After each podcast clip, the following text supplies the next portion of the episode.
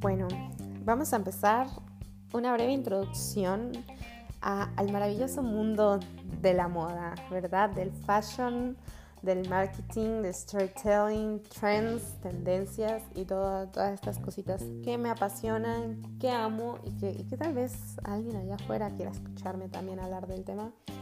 Em, entonces, este primer capítulo se lo voy a dedicar a la moda, se lo voy a dedicar a la moda como arte.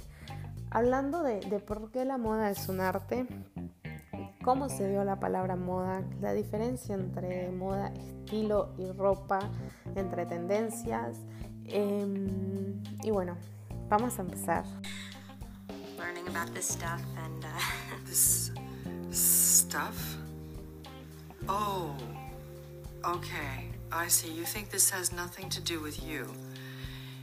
You go to your closet and you select, I don't know, that lumpy blue sweater, for instance, because you're trying to tell the world that you take yourself too seriously to care about what you put on your back. But what you don't know is that that sweater is not just blue, it's not turquoise, it's not lapis, it's actually cerulean.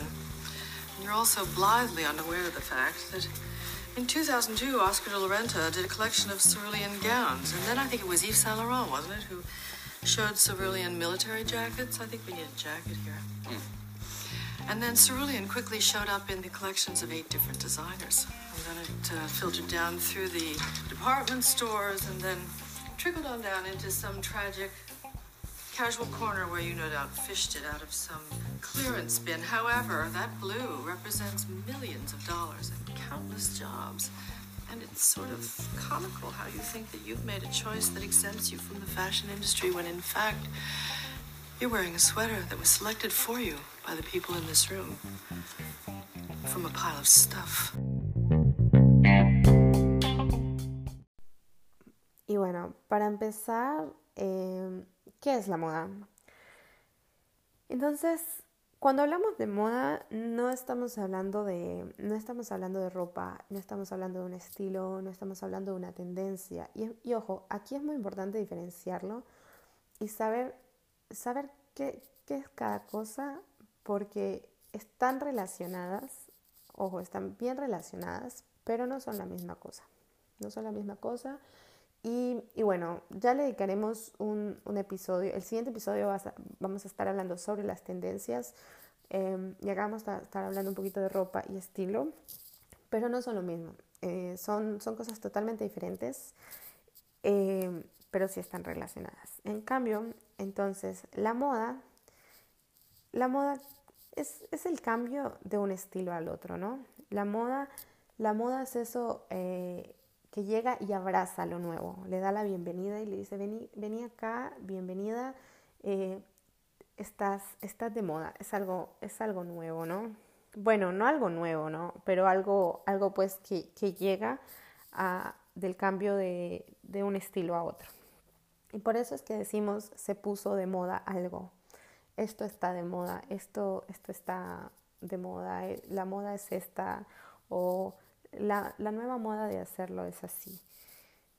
Eh, entonces, este cambio, cuando hablamos de un cambio de un estilo a otro, entonces, gracias a, mm, a, este, a este cambio, pues, de un estilo a otro, pasamos a decir que las tendencias vienen siendo cíclicas, ¿verdad?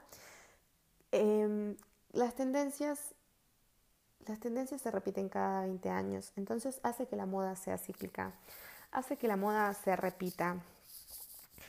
Eh, y aquí vengo a explicarles, entonces, cuando hablamos de algo del pasado que se está retomando en el presente, viene a ser moda. La moda es algo que, que estamos usando ahora, lo que está de moda ya, en el momento, en el instante.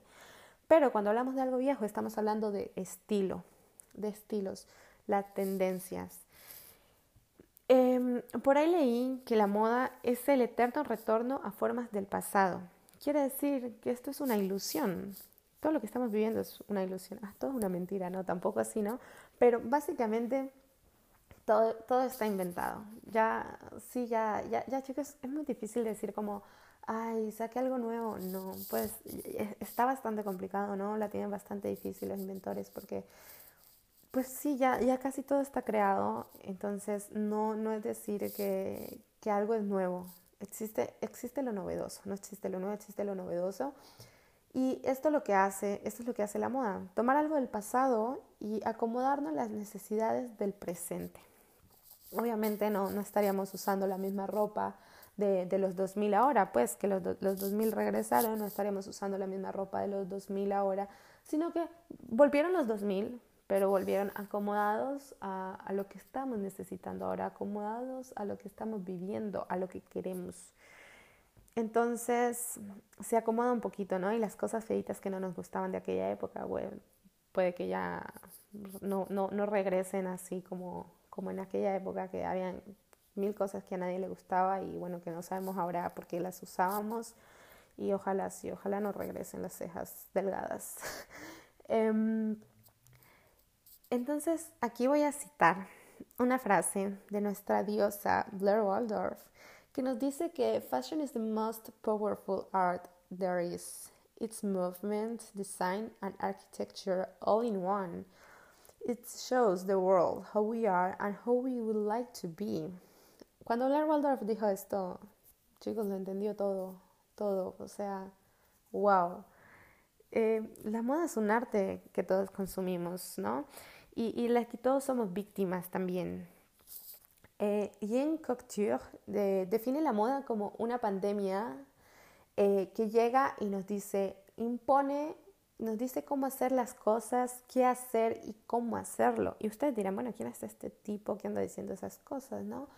Bueno, este señor fue un poeta, novelista, dramaturgo, pintor, oculista, diseñador, crítico y cineasta francés. Entonces tiene todo, todo, toda la razón, el señor es un crítico de moda y, y sí, y sí, eh, la moda, la moda es una, es una pandemia y, y que nos, nos, lleva a todos, la verdad nos, no, nos, nos interviene a todos.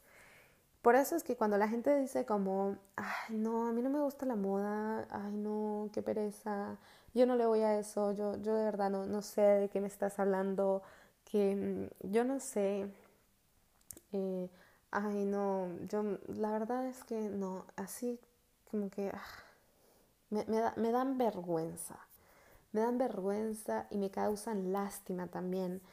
Porque, porque la moda es un hecho social, chicos. Eso no es mentira para nadie. La moda es un hecho social.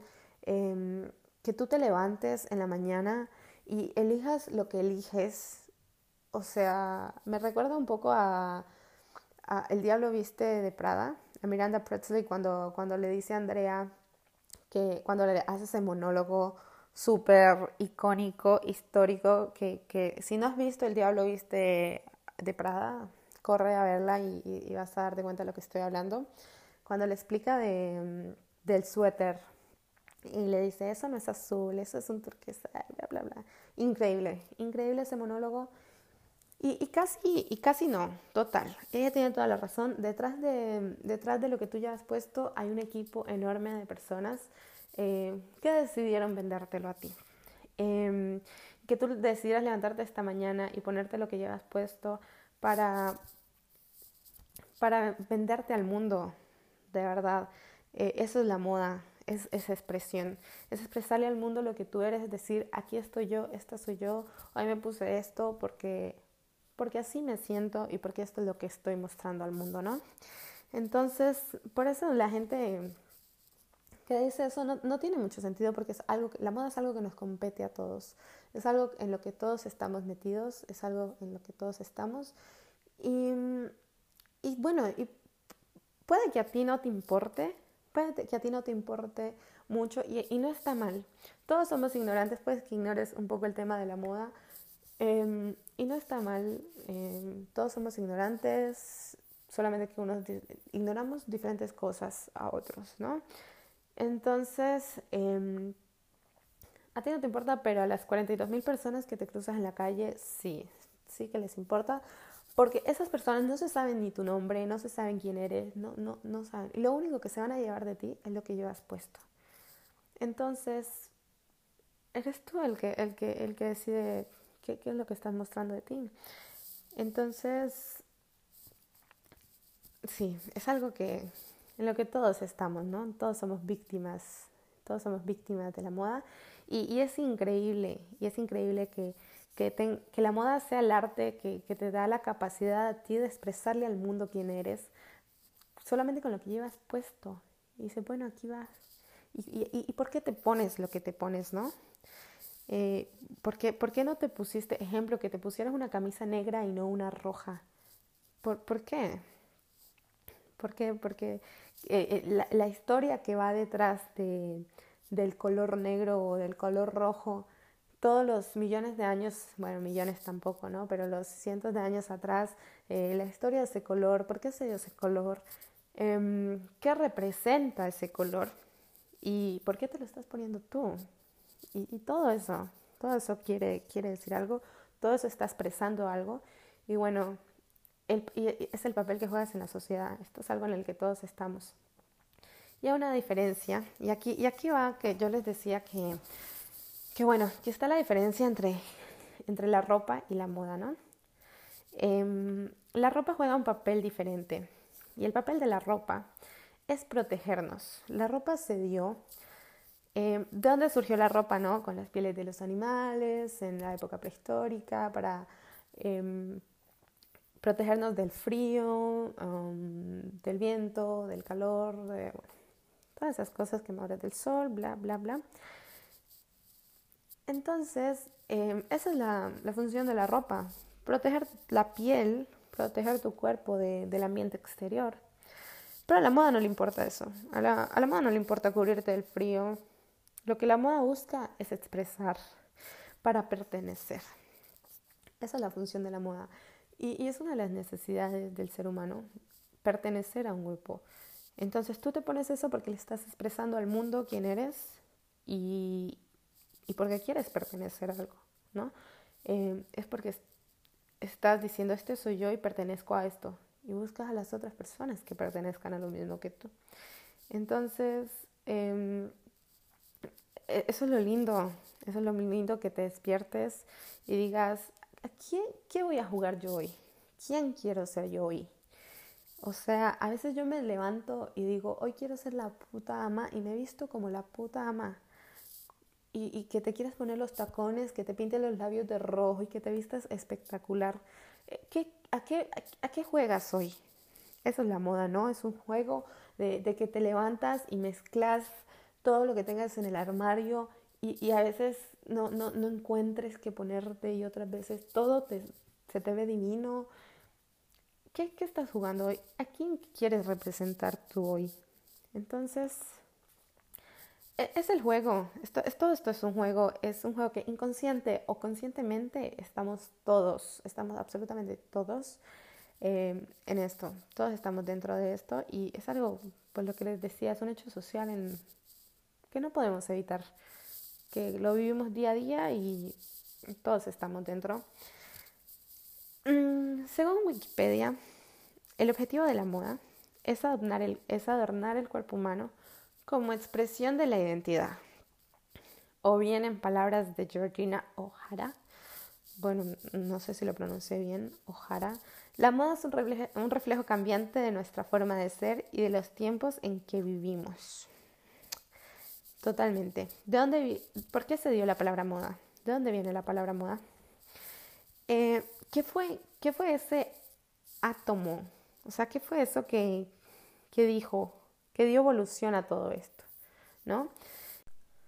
Entonces, la moda, la moda se empezó a considerar, bueno, la palabra moda como concepto, se empezó a, mediados del siglo XIV, donde la gente empezó a vestir por gusto y no por necesidad.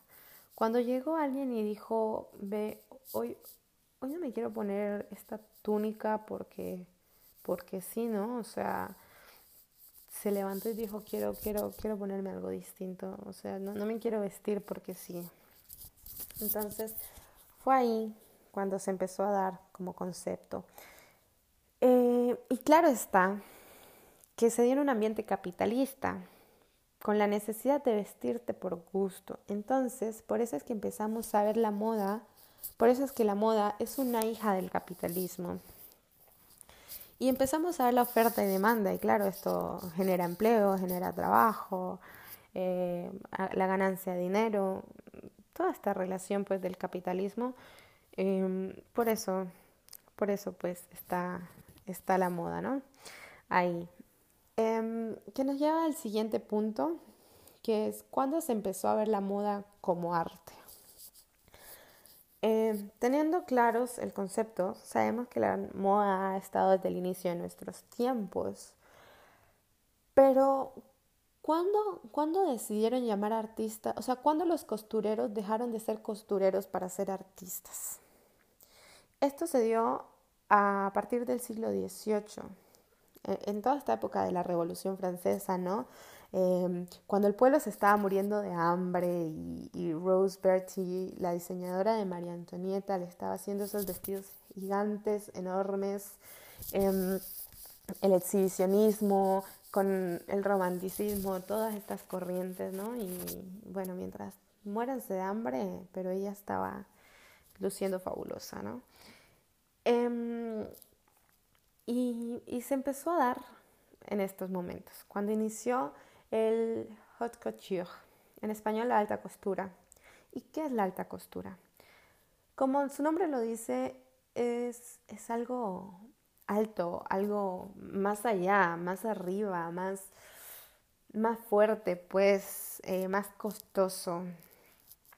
Entonces, eh, la definición de alta costura son prendas hechas a tu medida, prendas hechas a mano, con un trabajo artesanal de inicio a fin, que tienen muy poca intervención de máquina eh, y que tienen un trabajo artístico invaluable.